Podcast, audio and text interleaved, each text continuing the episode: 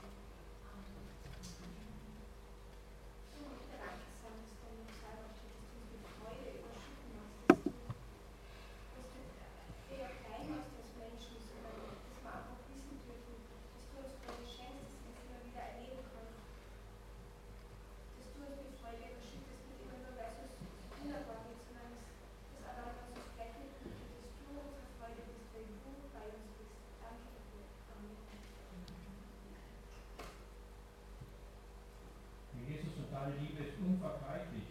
Danke, dass du selbst die Liebe bist. Und ich muss mich nicht mehr mit anderen vergleichen. Danke dafür. Amen. Danke, Jesus, für dein Erlösungswerk am Kreuz